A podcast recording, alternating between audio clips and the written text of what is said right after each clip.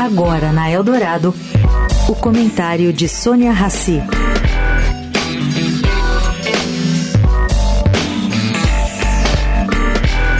O apagão de ontem, distribuído por várias partes do Brasil, traria uma lição que já deveria ser entendida pelo governo, segundo o especialista Adriano Pires, criador do Centro Brasileiro de Infraestrutura. A lição é que, se quisermos dar resiliência ao sistema elétrico e estabelecer mais rápido a energia quando ocorrem acidentes em linhas de transmissão, não se pode e não se deve abrir mão das usinas termoelétricas.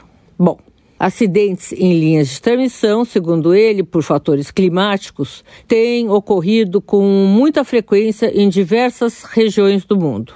Por isso, nesse momento de transição energética, seria, segundo Adriano Pires, uma estupidez ficar refém da natureza com a geração eólica e solar.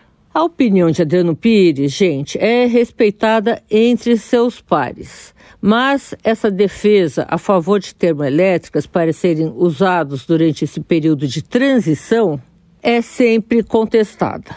O tempo é o senhor da razão. Sônia Raci, para a Rádio Eldorado.